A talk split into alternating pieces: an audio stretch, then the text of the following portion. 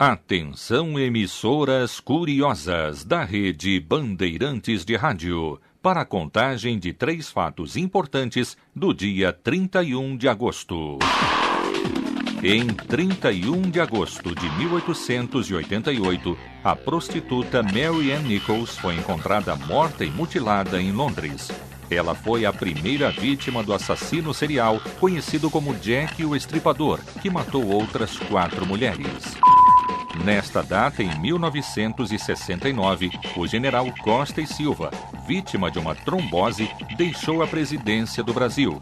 Uma junta de três ministros militares assumiu o comando do país. No dia 31 de agosto de 1997, morreu em Paris Diana Frances Spencer, a princesa Diana. A Mercedes-Benz em que ela estava com o namorado Dodge Alfayed, o motorista e um segurança, se chocou com uma pilastra a 160 km por hora enquanto fugia de um grupo de paparazzi. Diana morreu horas mais tarde no hospital. Está entrando no ar o programa que acaba com todas as suas dúvidas. Na Rádio Bandeirantes, tudo o que você sempre quis saber sobre qualquer coisa. Explicações para quase tudo. Assuntos que você nunca deu muita bola e agora estão batendo aí. Curiosidades. Respostas para suas dúvidas mais intrigantes. Para questões que ficaram sempre martelando. Diz aí, você é curioso? Então fique na companhia de Silvânia Alves e Marcelo Duarte.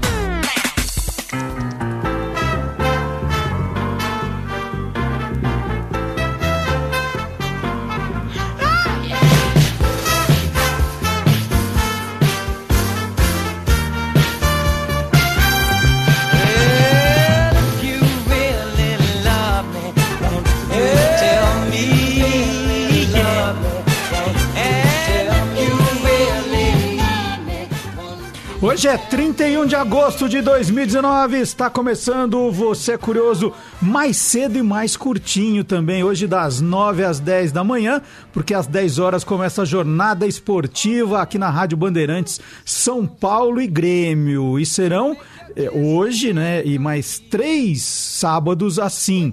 É uma nova tentativa da CBF aí de testar esse novo horário da sábado, sábado 11 da manhã para o futebol. Então, nesses quatro sábados, o Você é Curioso, versão Express. Bom dia, Silvânia Alves. Bom dia, Marcelo. Bom dia, ouvintes. E nós começamos com a música If You Really Love Me, com Steve Wonder, mais um pouquinho. For you.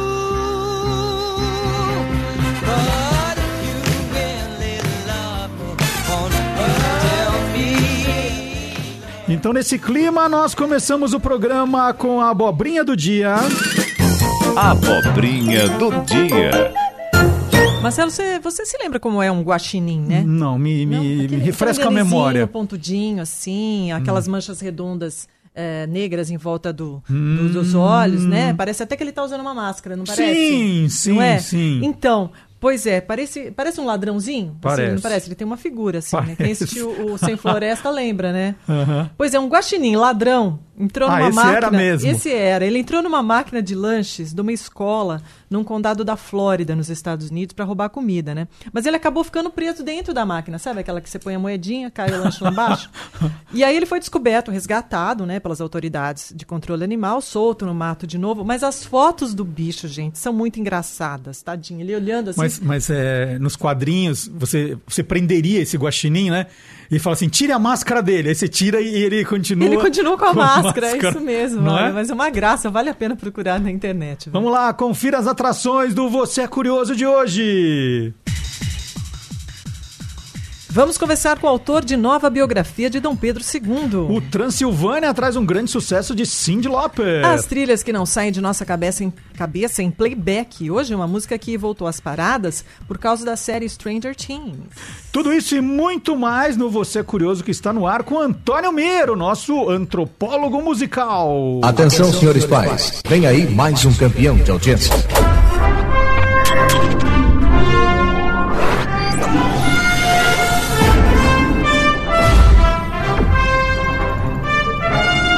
Os Caçadores da Música Perdida.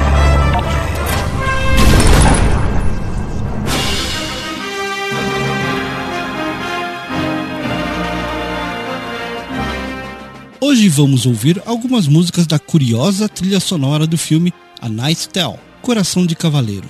O filme estreou em 2001 e contava com Heath Ledger no papel principal. A história narra as aventuras do escudeiro William em sua luta para tornar-se cavaleiro. Mesmo sendo um filme que se passava num período medieval, o ponto de vista era de um jovem da época, e as músicas da trilha sonora entraram nesse clima, começando com We Will Rock You na abertura do filme.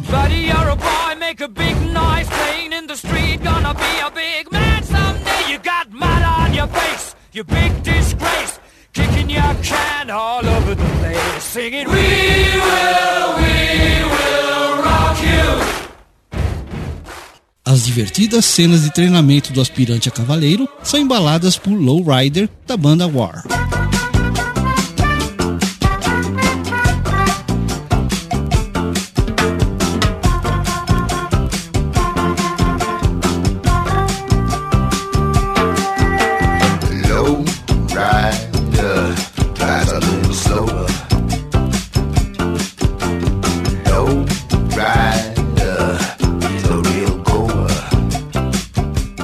Contrariando todas as regras, William disputava os torneios de justas, aqueles em que os cavaleiros armados com longas lanças tentavam derrubar o oponente de seu cavalo, escondendo sua verdadeira identidade sob sua armadura. Na trilha dos torneios, temos Get Ready, Harry Earth,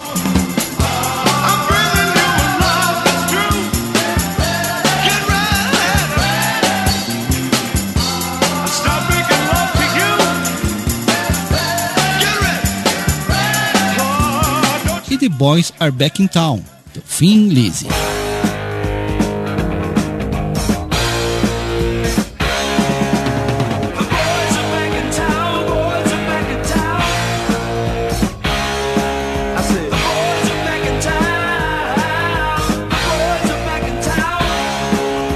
Entre um torneio e outro, até rola um Eric Clapton com Father On Up the Road.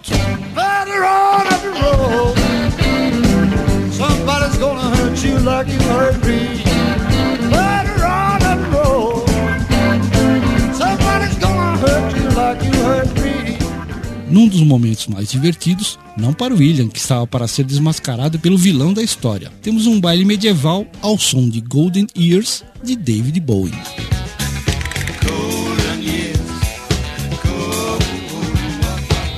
Don't let me hear you say life's taking you nowhere.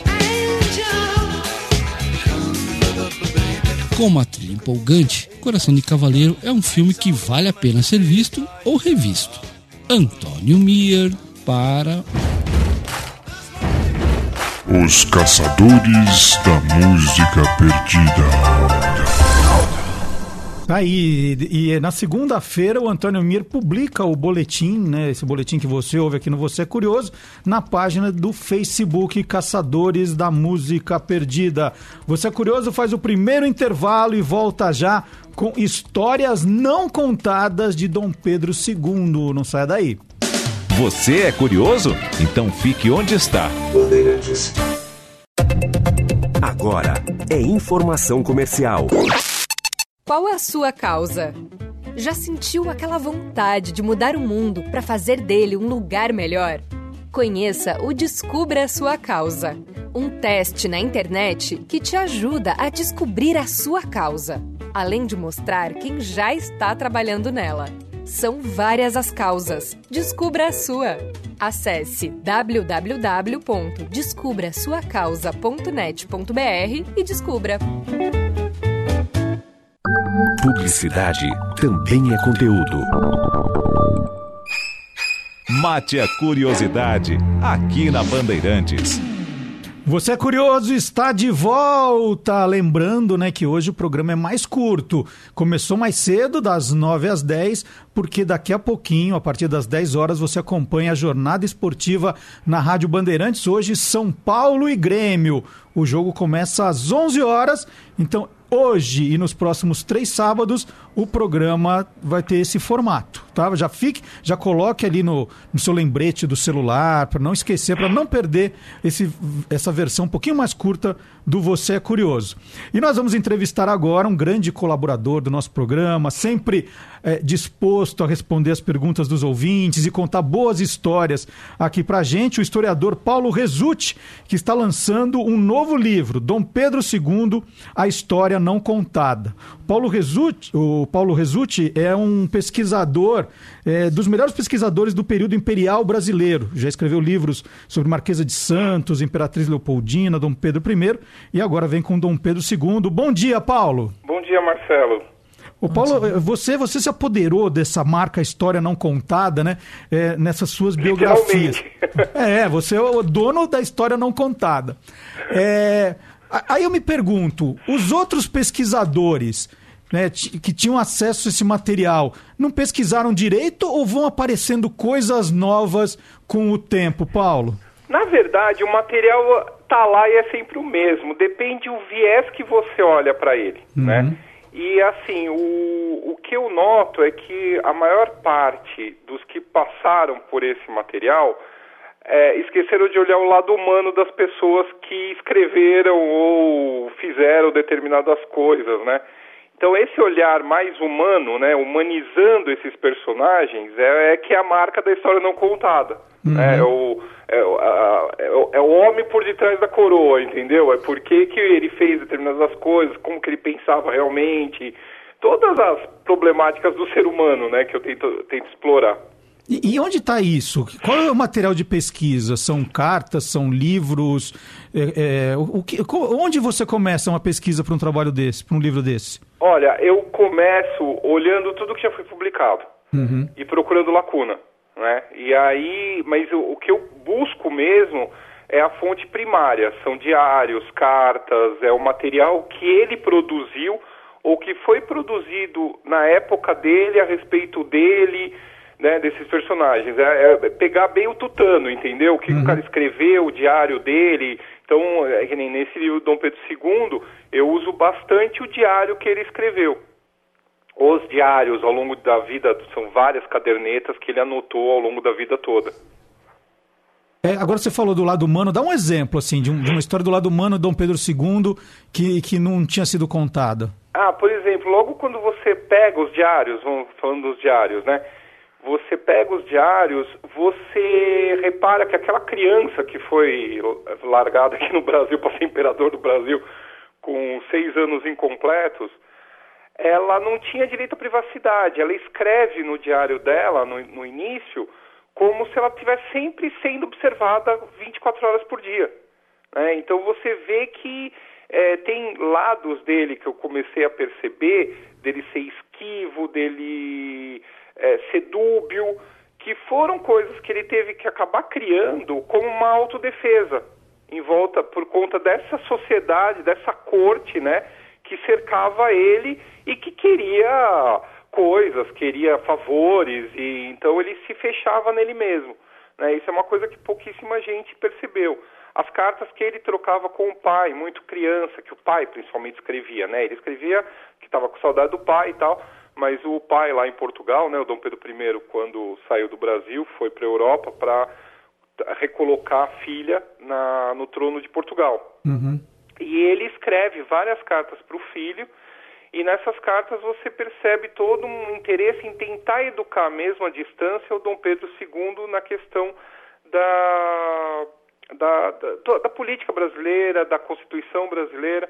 Agora, mais intimamente ainda, e isso é uma grande surpresa aí do livro, são as cartas do Dom Pedro II para as amantes que ele teve. Ah, é? Igual o pai, assim? Era um Igual- conquistador é, também. Então, pai. todo mundo achava que não, que era muito. Imagina, ele não faria nada como pai, mas fez. A única diferença dele para o pai é que ele foi muito mais discreto e contido. Uhum. Então, mas é um tabu essas cartas até hoje, porque elas mostram que, ah, ok, o cara foi humano, entendeu? Ele se apaixonou, gostou de outras pessoas, o casamento dele era arranjado como de qualquer no- de qualquer príncipe, imperador da época, que era, eram alianças de Estado, a- os casamentos, não era por amor que se casava. E ele teve outras mulheres, né? E, e foi tão canalha quanto o pai. Tem, tem cartas divertidas. Era, era DNA, era o DNA. É, tá no DNA. Tem cartas no mesmo dia que eles caíram para duas amantes diferentes falando que antes de conhecê-la nunca, nunca soube o que é o amor. Tipo, a carta é a mesma para duas mulheres diferentes no muda- mesmo dia. Olha, Só muda o endereço. se fosse por e-mail ele fazia é, cópia oculta, né?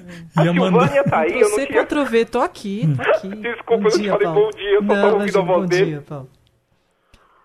Ah, a, a- a história mais conhecida de amante de Dom Pedro, de Dom Pedro II era a Condessa de Barral, então não era a única, não foi a única. Não, ela foi assim. é, Então, a Condessa de Barral, ela.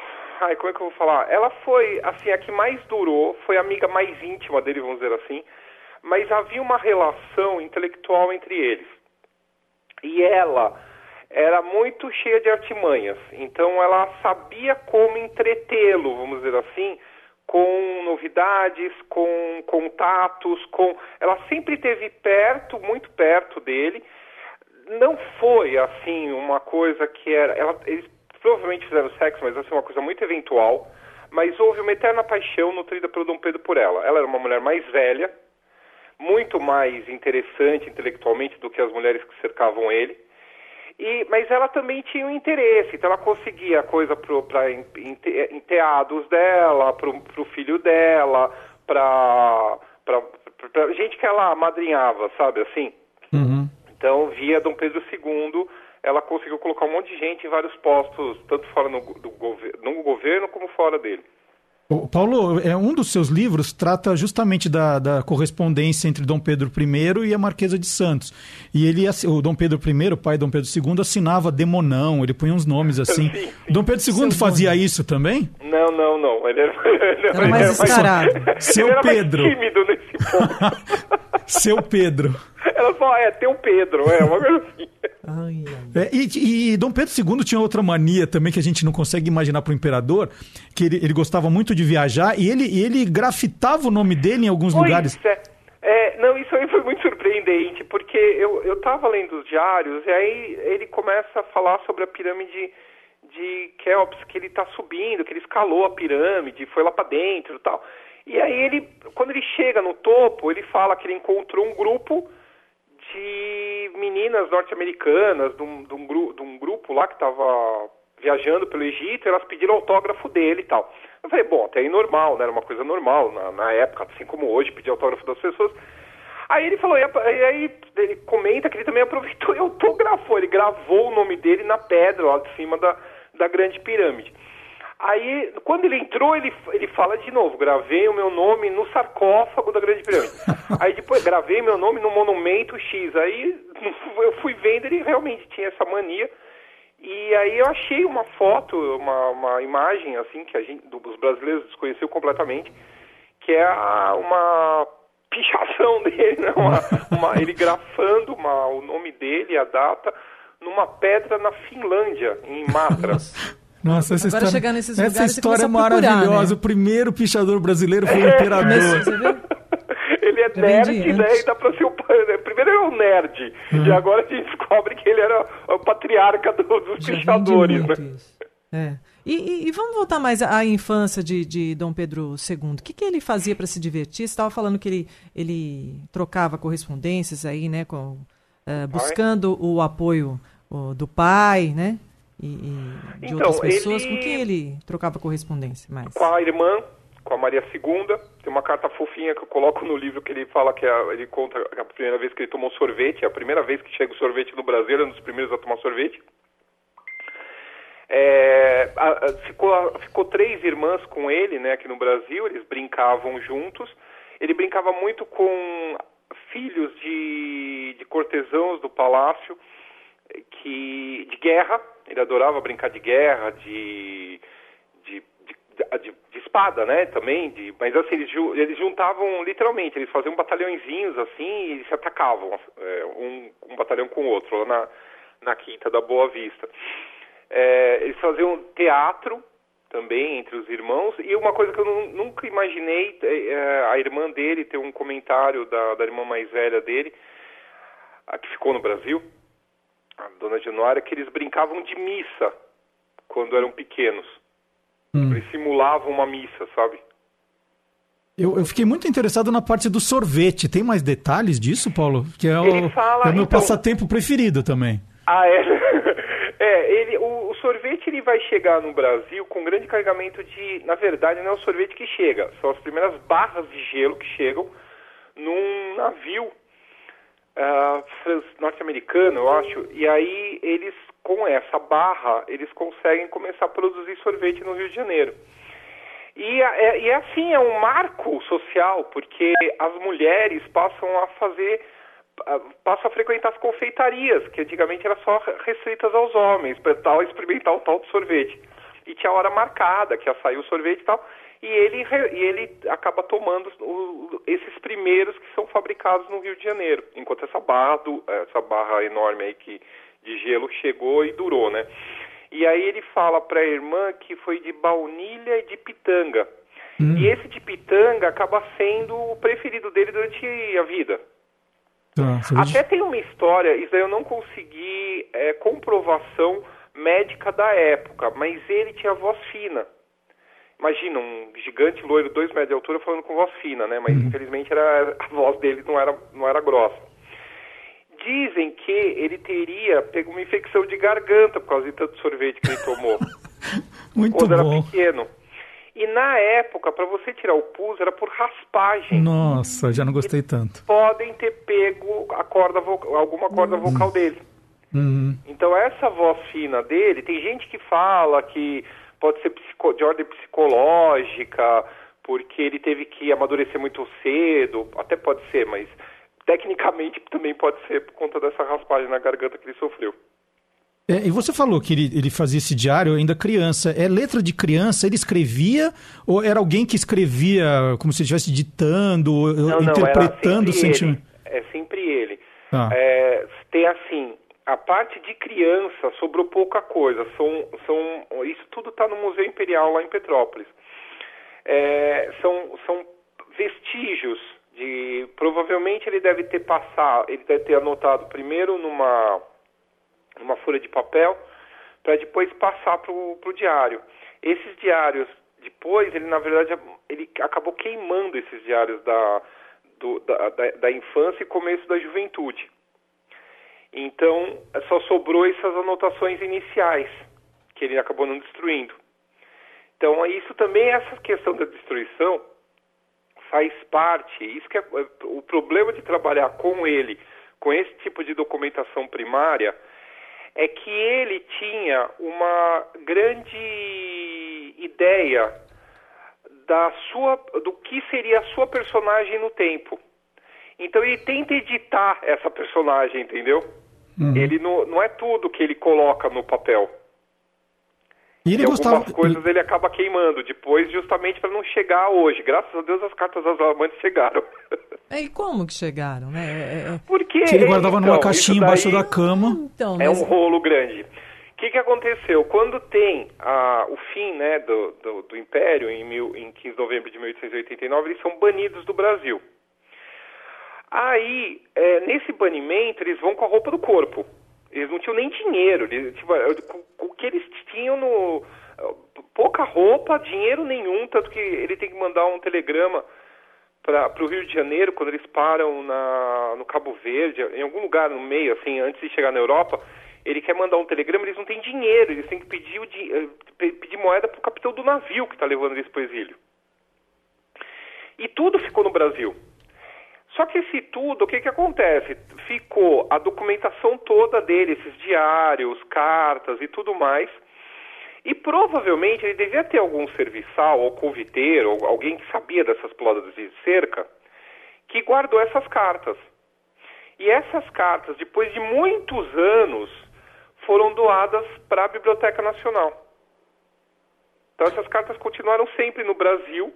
Então deve ter sido passado de geração a geração de alguma família desse serviçal dele e acabou, no final, acabou na Biblioteca Nacional como doação. E aí agora a gente contando todas as fofocas dele, né? É, e ele, é, e ele o mais gostava. engraçado é que assim, É, eu- é inédito, é inédito, mas assim, eu, eu fico pasmo como ninguém foi atrás disso. Até foram. Você tem alguns biógrafos mais antigos que mencionam de leve, mas não como eu fiz de transcrever e colocar. Sabe, tem, tem, tem uma. é, Ainda existe uma, uma reverência à imagem dele, sabe, assim, por parte de algumas, alguns biógrafos, até vivos ainda hoje, que certas coisas não podem ser ditas, porque senão vai desmontar a pessoa e tal. Eu acho que humaniza, só mostra que a pessoa era como qualquer um. É, e tinha todos os problemas, defeitos e qualidades como qualquer pessoa. Tipo, não transformar a pessoa também num deus, né? Aí fica complicado. E ele gostava muito de fotografar também, né, Paulo? Mu- muitas fotos que ele fez se salvaram. Isso de alguma forma ajuda no, no seu trabalho? Sim, muito. É, ele, ele teve. qu- Quando o, o né, foi patenteado, daí a França comprou a patente e liberou ela para o mundo. Né? Então todo mundo pode fotografar e tal. Na época, porque a, a, a, França liberou geral o invento lá do da guerra.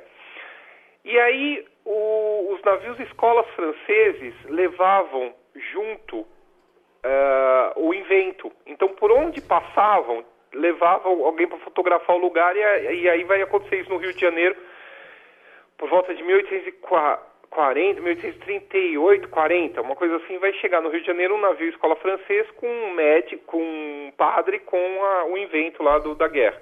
E aí o Dom Pedro II vai ficar louco com aquilo.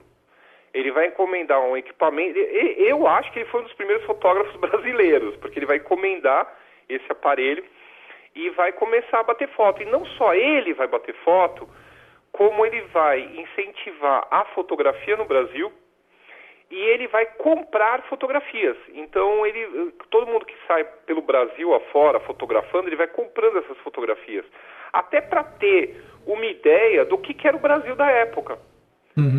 E, mas não só isso, ele também vai ter coleção de fotografia do Egito, que ele amava o Egito, eh, de construções europeias e tudo mais. Isso tudo, quando teve o 15 de novembro, ficou no Brasil. E aí começou uma grande disputa, que a, o, governo republicano queria tomar essa propriedade da família. E aí o Dom Pedro II falou, não, não precisa, eu dou. Então ele doou todas as fotos, ele deu o nome de coleção Teresa Cristina, né, Imperatriz Teresa Cristina, e todas essas fotos hoje, que, é, é- que era do imperador, estão na Biblioteca Nacional. Ó, A gente falou da- das cartas de Dom Pedro I, né, o pai para o filho. E, e, e Dom Pedro II para os filhos, como é que era? Como funcionava? Ele escrevia também? Então a relação era carinhosa, obviamente, né? Mas era uma coisa é, mais não fria. É, é, tá, não era tão calorosa quanto era do Dom Pedro I em relação a ele. Ele era mais comedido na demonstração das suas emoções. Mas assim, ele foi um baita pai, isso daí é inegável. E uma coisa que eu achei muito curiosa é que falavam que a. Muito, eu já tinha ouvido muito falar isso, já, já tinha lido até estudos sobre isso, que a princesa Isabel não tinha sido criada para ser imperatriz e não sei o quê. Eu, no meu livro, eu, eu desminto isso, desminto não, desmonto né, essa ideia, porque você vê que o tempo todo ele está incentivando ela nas, por cartas né, a, a tomar decisões próprias. Tem uma carta muito engraçada que ele está na, na terceira viagem que ele faz para fora do Brasil e a princesa Isabel está como regente aqui no Brasil. E ela manda uma carta para ele é, perguntando o que ela tinha que fazer em determinado assunto. Aí ele fala, eu tô aqui como simples particular de você que a regente se vira, entendeu? tipo, você tem que se acostumar, entendeu? Esse é problema seu. ficar falando o que você tem que fazer ou não. Aham.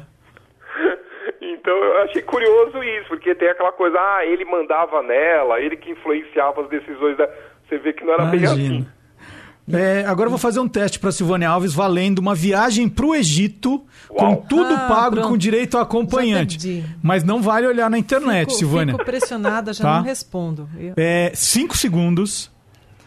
O nome completo de Dom Pedro ah, II. tá bom que eu vou acertar. Não? imagina. Ó, é Pedro de Alcântara, João Carlos Leopoldo Salvador Bibiano, Francisco Xavier de Paula Leocádio, Miguel Gabriel Rafael Gonzaga, de Bragança e Bourbon. E ele assinava tudo isso nas cartas? Não. é, tudo isso é, é uma construção, né? Cada, cada parte do nome é uma homenagem a alguém, no começo é a família. É, e depois parte para os santos e anjos, assim, de devoção da família, né? É, por isso que é tudo isso, porque daí entra nome de avô, de avó paterno, materno. É, a, o Salvador era porque ele por causa do, da cidade de Salvador. Tem todo uma, um, um simbolismo o nome. Ah, isso aqui é quase a escalação de um time com os reservas já. né? E vai jogar com Pedro de Alcântara, João Carlos Leopoldo, Salvador É, e Bibiano, também, né? Francisco Xavier, De Paula e Leocádio, E Miguel, ataque? Gabriel, Rafael e na frente Gonzaga e Bragança e Bourbon, né? Ó. Agora, ele tinha uma fixação pelo, pelo pai, né, Paulo? É, Ah, sim, é, isso de percorrer bem até claro. mesmo os lugares que, que o pai tinha conhecido. É, eu né? não, isso daí eu não. Da imagem do pai o tempo todo. É uma coisa bem, bem forte em relação aos lugares que ele passa, as pessoas que ele procura para conversar. Ele vai atrás de testemunhas do 7 de setembro para saber como é que o pai estava, como que era realmente a cena. É, ele vai atrás de pessoas que conheceram o pai, que nem a primeira viagem que ele faz fora da corte é para o Rio Grande do Sul, é, em 40 e... 40 logo depois que acaba a, guerra- a Revolução Farroupilha, ele vai para o Sul. E aí ele passa pelos mesmos lugares que o pai passou quando foi para o Sul em 20 1826. E ele faz questão de conhecer o Visconde de São Leopoldo, que foi ministro do pai, que pa passeou pelo pai lá pelo Rio Grande do Sul. Então tem essa proximidade total. E às vezes também há datas específicas em relação ao pai, ele sempre relembra alguma coisa no diário dele. A ouvinte Stella Florence está nos ouvindo de Sintra, Portugal. Uau! E ela diz assim: o primeiro fotógrafo no Brasil foi o francês Hercule Florence, que descobriu isoladamente a fotografia aqui e criou esse vocábulo que significa desenhar com luz. Até o Instituto, eu não sei se é Hercule mesmo ou Hércules Florence. Hercule Hercule Florence. É, em São Paulo, ele É. tem, eu conheço o pessoal, porque o, quando eu escrevi sobre a dona Leopoldina, a- é, o- as cartas da, da pessoa que acompanhou a Leopoldina de Viena para cá estão aqui. Só que ao contrário, o, o Hercule Florence, ele, ele tinha uma outra visão da fotografia. Ele, a, lá tem as peças e tudo mais, ele queria fazer como uma espécie de é, de impressão. É, ele queria que funcionasse, numa, a, que a fotografia servisse para para rótulo, sabe? Ele não tinha essa visão de, de retratar paisagens. Ela termina dizendo: Dom Pedro II deve ter sido mesmo um dos primeiros fotógrafos nascidos no Brasil. Né, ela faz essa, essa distinção. Uhum. O Eduardo de São Paulo, como o Dom Pedro II, né, com esse jeito dele, conseguiu manter a unidade de um país tão gigante? Então, ele foi o cara que mais conheceu o Brasil. Ele foi para todos os lugares do Brasil. E assim, a gente tem que pensar, não foi só ele, né? Ele tinha um- vários governos, né? E, e todos esses governos, eles imaginavam que a- o ideal para o Brasil na época seria a monarquia. Né? A figura de um monarca é, é suprapartidário, né? acima de qualquer partido e acima de qualquer eh, litígio, coisa mesquinha, né? Então, a imagem dele em si é que dá essa ideia da, uni- da primeira unidade territorial em torno de uma pessoa. E você, eh, é, claro, né, vai ter brigas locais e tal, mas existe um fortalecimento da monarquia ao redor dele, a ponto de conseguir acabar com todas as, as guerras e revoluções que teve ao longo do, do período, principalmente do período regencial. Avança um pouco, mas é, ainda são crises por conta do, até mesmo da inexperiência dele como como imperador no início, né? Quando é abreviado, né? O, ele, ele assume o trono antes da, da idade ideal, né? Que seria ter o golpe da maioridade e tal. Ele mesmo brinca, ele fala, é, o grande problema é que, que eu era uma criança e me colocaram aqui. Claro que foi um monte de bobagem no começo, né? Mas resolveu as coisas. O Fábio Banlai pergunta para você, Paulo, se Dom Pedro II, só lembrando que nós estamos conversando aqui com Paulo Resutti, que está lançando o livro Dom Pedro II, A História Não Contada. O Fábio Banlai pergunta se Dom Pedro II tinha também um braço direito, como era o Chalaça com o pai Dom Pedro I. Não, não. Ele vai ter grandes aliados, principalmente o Duque de Caxias, né? O único duque brasileiro, o, duque- o único duque é, fora da família imperial brasileira, né? O Duque de Caxias. Ele meio que vai ser o pau para toda a obra. Então vai ser de ministro a chefe militar para acabar com com Levante e para resolver a questão da Guerra do Paraguai. Então, mas assim, essa intimidade que o pai de tem o Bom Retiro, o Barão do Bom Retiro, mas era um amigo, mas que não tinha influência sobre o Dom Pedro, não era um faz tudo do Dom Pedro. É, o Bom Retiro tem até uma piada que falavam que o cara era tão puxa-saco que uma vez o Dom Pedro II perguntou para ele que horas eram, aí o Bom Retiro respondeu hora que o senhor quiser. Olha só, a audiência em Portugal tá massacrante aqui, ó. Ah, Vicente é? Sobrinho Eu de vou tá lá em Lisboa. outubro. Ó, que dia? Eu vou estar lá dia 8. 8 tem palestra minha no Palácio Nacional da Ajuda, falando sobre o Dom Pedro I e a Leopoldina, porque esse ano completa 200 anos do nascimento da Maria II de Portugal. Uhum. E eles estão comemorando esse bicentenário lá. E eu vou lá para falar sobre os pais da Maria II. Olha só. E aí na travessa de Lisboa, dia 9, tem o lançamento lá do Dom Pedro e da Leopoldina. É, o- o- quando ele diz a Travessa de Lisboa, não é uma ruazinha, a Livraria É. Travessa, que é, é uma livraria, Livraria. brasileira que abriu uma loja em Lisboa. Isso. Senão vão começar a procurar uma, tra- uma travessa em Lisboa, tem é, muita não vai, travessa. vai ó. encontrar várias. né? É. O, o Vicente Sobrinho de Lisboa pergunta a relação de Dom Pedro II com os animais, como é que era? É, ele é, é- é muito interessante isso. Ele era contra. Ele, ele era contra, por exemplo, o que acontece hoje em Petrópolis, daquelas charretinhas puxadas por, por burrinhos e cavalinhos tal. Ele seria totalmente contra hoje em dia. Ele participou em Paris de uma comissão, ele foi presidente honorário de uma comissão de proteção aos animais. Então ele, ele tinha toda uma visão tanto ecológica, né, com o reflorestamento da Tijuca, que ele que meio que força a criação do, da comissão do reflorestamento da floresta da Tijuca em 1860, porque está acabando as nascentes que abastecem o Rio de Janeiro. Então é contratado o Major Gomes Archer para reflorestar Tijuca, que depois ele leva para Petrópolis para reflorestar Petrópolis. E também a questão dos animais era, era uma preocupação. Era um ecologista, basicamente. Então, ele já é reconhecido, né, sempre foi reconhecido aqui no Brasil com essa visão é, já é, para frente, né, ecologista, ligado às artes, que ele Adorava gostava. sorvete. É. Então, no, no Brasil, nós temos essa visão do Dom Pedro II. Ele era reconhecido assim na época é, nos outros países também? Nas Sim. outras nações? Sim, era muito, muito, muito reconhecido fora do Brasil. Ele, ele participou, ele foi um dos membros da Academia Francesa de Ciências. Ele, é, você tem toda a documentação dele com pessoas da, do, pessoas estrangeiras que o Museu Imperial lá de Petrópolis conseguiu a- o selo da Unesco de memória do mundo. Ele se relacionou, eh, ou por carta ou pessoalmente, com todas as grandes pessoas do século que ele viveu.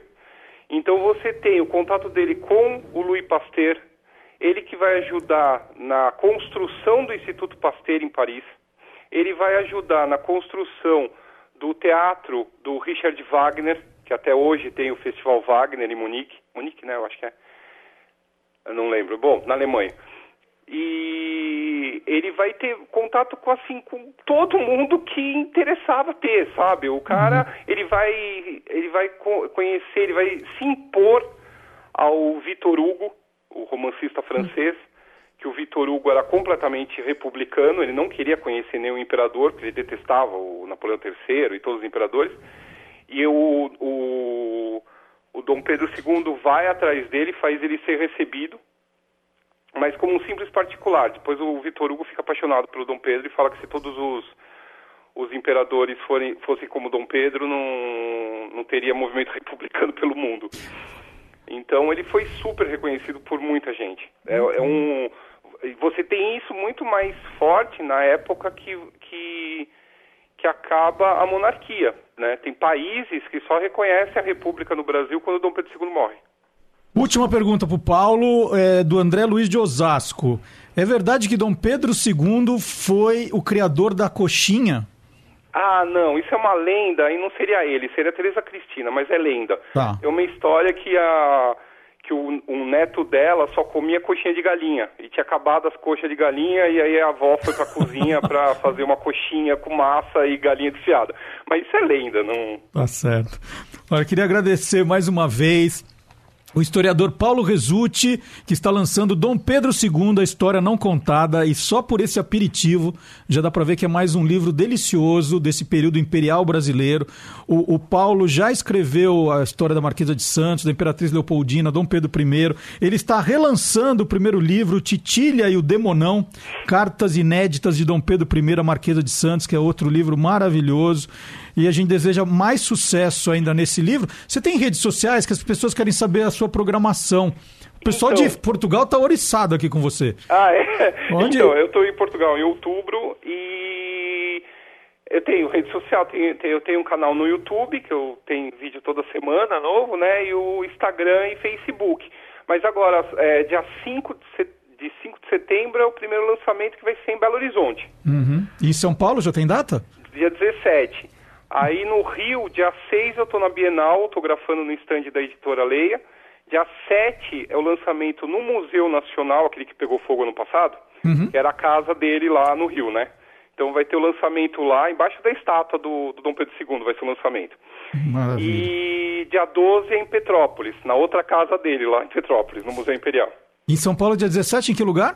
Na livraria Martins Fontes, Na Avenida na Paulista. Avenida Paulista. Maravilha. Muito obrigado, Paulo. Sucesso. Obrigado vocês. viu? Apareça sempre por aqui. Tá um abraço. Um abraço. E agora nós vamos ouvir o quadro que nunca pode faltar nesse programa, mesmo se ele estiver mais curto como hoje. Transilvânia. A música que escolhemos hoje é All Through the Night com Cyndi Lauper, música de 1983, com a tradução de Silvânia Alves. Vamos lá? Vamos lá, vamos tentar. All through the night, durante toda a noite.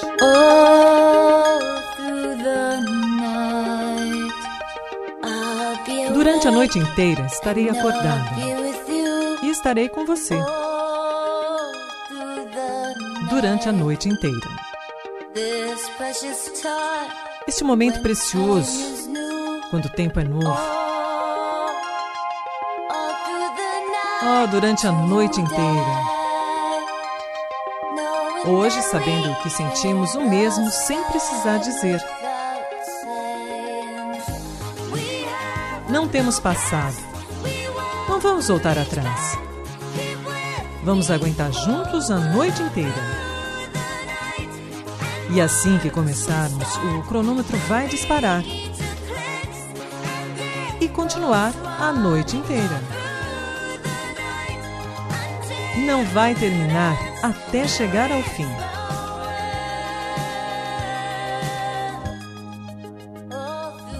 Durante a noite inteira, um gato chora. Então, um gato responde cantando. Durante a noite inteira.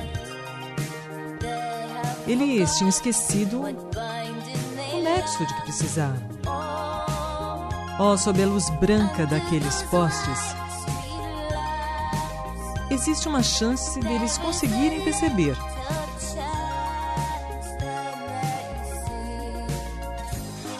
Não temos passado, não vamos voltar atrás. Vamos aguentar juntos a noite inteira. E assim que começarmos, o cronômetro vai disparar e continuar a noite inteira.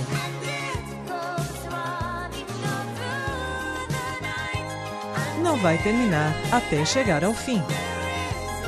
E vai, né? Muito bem, aplausos para Silvânia Alves. Não, não precisa de aplauso. Ah, Silvânia, É. vai, por favor. Muito obrigado. É, médio. Você não gostava dessa música, é isso? Você Não, não gosta, agora né? disparou aqui. Não fui eu que quis, não, ele disparou. Você tá? não gosta dessa música. Eu gosto, mas eu não Mas, gostei é, muito não da senti letra, entusiasmo. Não. não, eu não gostei muito da letra, não. Mas você não gosta da música também. A música eu Você gosto. gosta, Cindy Lauper? Gosto. Então tá bom. Agora nós vamos ouvir a mesma música em duas versões. Lado A e lado B. E olha, prepare-se. Atenção, Carlos Cantoni, você é o cara mais romântico do mundo. Prepare-se que a música é linda. Já tô, tô vendo o Carlos Cantoni chorar. É, Quem sabe isso quer dizer amor de Márcio e Loborges foi composta em 2003. Paulinho Mosca canta o nosso lado A.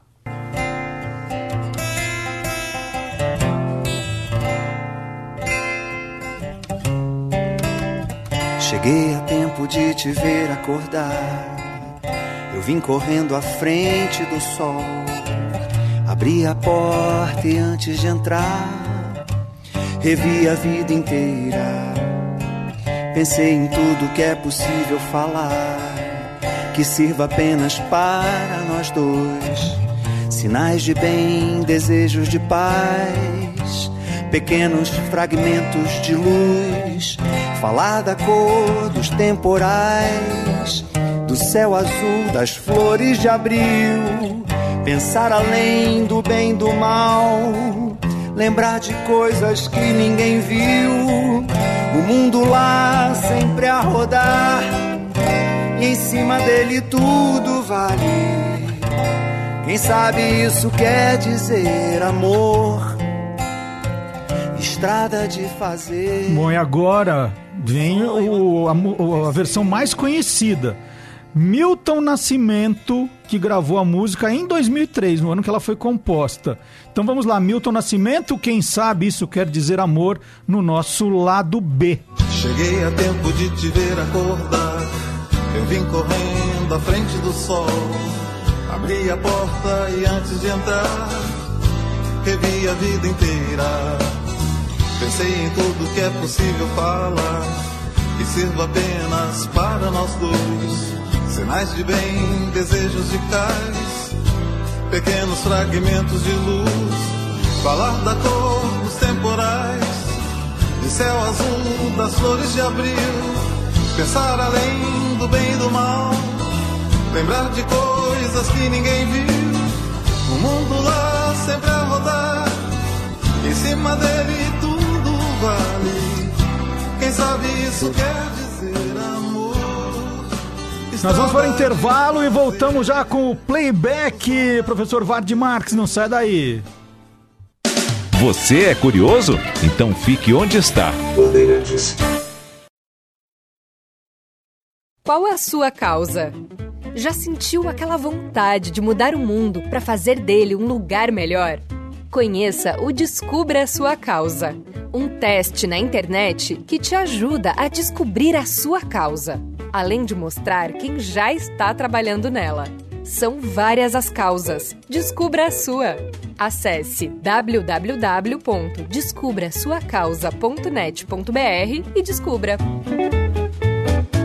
Te namorava de novo, te amava de novo, pedia pros seus pais,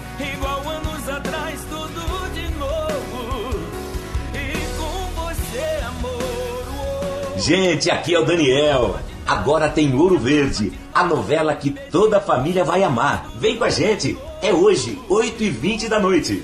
Paixão assim? Só na Band. Ouro Verde, de segunda a sábado, 8h20 da noite, logo após o Jornal da Band. Mate a curiosidade, aqui na Bandeirantes. Estamos de volta com você curioso. Finalzinho do programa hoje mais curtinho. Começou às nove, termina agora às dez, porque daqui a pouquinho começa a jornada esportiva São Paulo e Grêmio. E nos próximos três sábados é do mesmo jeito, das nove às dez, porque tem rodada do Campeonato Brasileiro nesses quatro sábados, hoje os próximos três, às onze da manhã. Então vamos dar uma volta no Fusca com a banda Beck e os Tio de Fusca. Playback. E eles escolheram a música Never Ending Story, do filme A História Sem Fim, de 1984, Nossa, que é agora- uma graça. Agora ela arrepiou. É. A música está em alta por ter votado na trilha da, série- da série Stranger Things 3. Nós vamos ouvir a versão de Beck e o Tio de Fosca.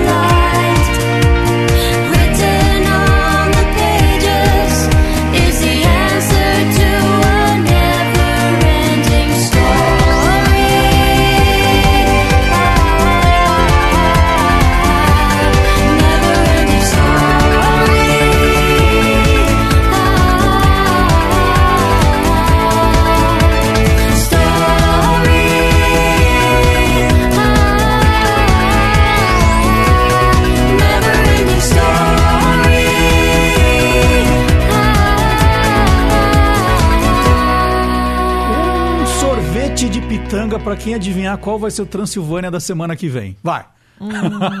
Never Ending Story. Bom, mas o, o- você lembrou que a música voltou em alta por causa do, da série Stranger Things 3. Então vamos ouvir a versão cantada pelas crianças do seriado Stranger Things 3. Vamos, vamos ouvir. Vamos lá. Turn around. Look at what you see in her face.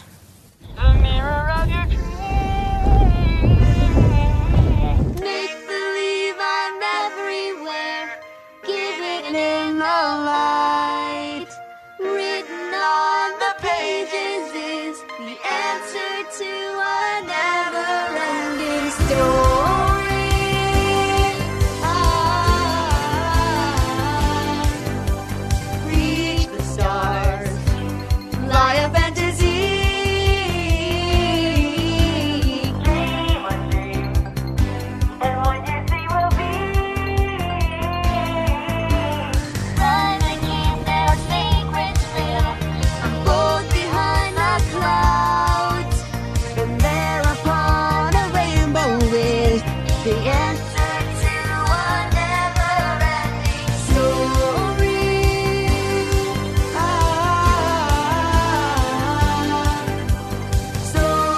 Tem uma pegada meio de green, né? Não tem? É, mas ficou lindo. É, a cena é muito bonita. Eu gostei, viu? Gostei da lembrança do, do Beck. Eu tô com vontade de ouvir de novo, mas tô me O contendo aqui. playback? É, Então mas vamos não. colocar. Não, vamos, vamos com o professor Vard Marques. Depois, se der tempo, a gente coloca de novo. Então vamos lá, histórias. Né? Hoje foi um programa com muita história, história do Brasil. E tem mais agora com o professor Vard Marques. Aí tem história com o professor Vard Marx. Olá, curiosos. No dia 4 de setembro de 1850 foi aprovada a Lei nº 581, conhecida também como Lei Eusébio de Queiroz, ministro da Justiça do Segundo Império. Essa lei proibiu a entrada no Brasil de novos escravos trazidos da África. E aí tem uma triste história.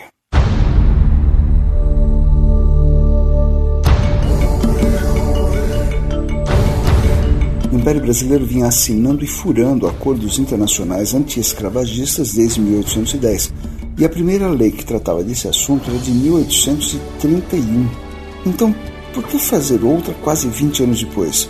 Porque nem os tratados nem as leis pegaram, não eram para valer. Você já ouviu a expressão para inglês ver? Ela vem daí, porque a Inglaterra, transformada em primeira potência mundial, muito por causa da Revolução Industrial, decretaram o fim do tráfico de escravos. Nossa, como são bonzinhos os ingleses! É, sim. Grupos religiosos e humanitários fizeram certa pressão sobre o governo britânico, mas lembrem-se, estamos falando de Revolução Industrial e economias escravistas demandam menos produtos industrializados, até porque escravo não consome. Era com os ingleses que o Brasil assinava tratados internacionais comprometendo-se a proibir o comércio de gente. E não os cumpria, eram para inglês ver.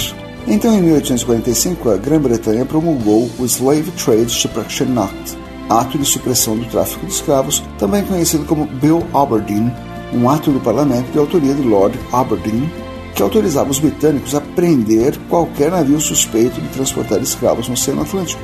Poxa, mas eles podiam fazer isso? Não violava a soberania dos outros países? Bom, é por isso que existe a expressão superpotência. Os Estados Unidos bombardeiam e reduzem a pau uma aldeia no Afeganistão e fica por isso mesmo, não é? Pois é, a mesma coisa. Assim, entre agosto de 1845 e maio de 1851, a Marinha Britânica abordou e destruiu 368 embarcações brasileiras que foram flagradas trazendo escravos para cá, muitas já dentro de nosso mar territorial. Foi diante dessas dificuldades que o ministro Queiroz enviou ao parlamento e viu aprovada a lei que leva seu nome. Ainda que tentassem descumpri-la, essa lei funcionou reduzindo o tráfico negreiro a praticamente zero em três anos. Foi o primeiro passo firme na longa estrada da abolição que só viria 38 anos depois. Que espetacular. E que sonorização do Roger Palmer, Ai, caprichou, hein? Muito bom. Ô, Marcelo, antes de acabar o programa. Já vai acabar eu o fazer- programa? É, Mas tá não- quase no fim, né? Vai Tá começar agora. Não, é. Hoje tá. tá- a Não, gente- não começa às 10 horas, você é curioso? Vai Ainda começar que agora, a gente esse é não o dá a hora certa aquecimento. aqui, senão a gente erra, né? Olha, eu queria dar um recadinho antes de acabar o programa, para já convidar o pessoal para um show muito bacana que vai acontecer no dia 11 de setembro dele, ó.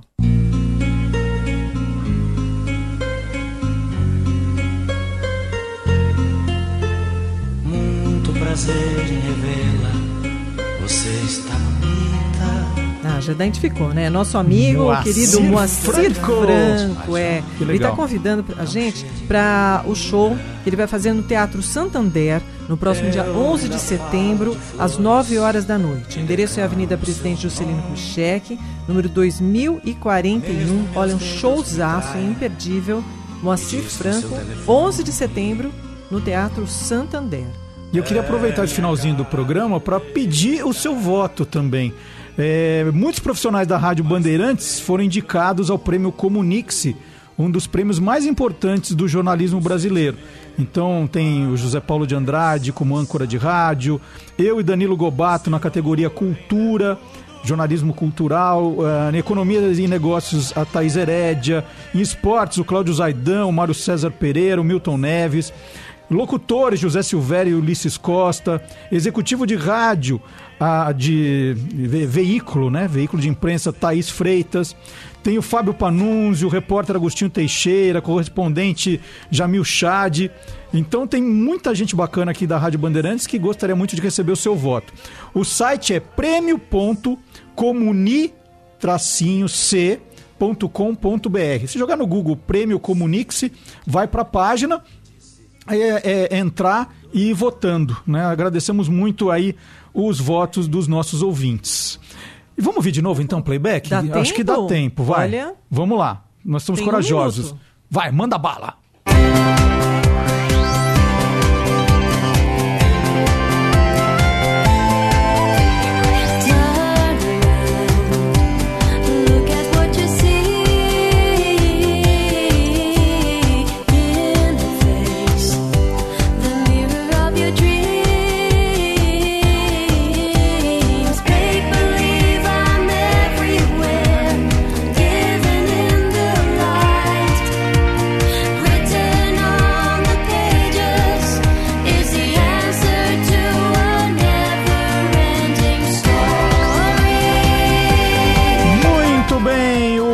Curioso de hoje teve coordenação do Thiago Lopes, locução Dimas Aguiar, montagens e sonorização do Roger Palme. Na central técnica, Marcelo Mamone, apresentação de Silvânia Alves e Marcelo Duarte. Lembrando, nos próximos três sábados, esse novo horário, das 9 às 10, por causa do Campeonato Brasileiro. Você ouve a partir de agora a jornada esportiva São Paulo e Grêmio. Sábado que vem, das 8 às 9, Jornal Gente, e das 9 às 10, o Você é Curioso. E para terminar o programa de hoje, vamos ouvir a música Don't Get Me Wrong com a banda The Pretenders.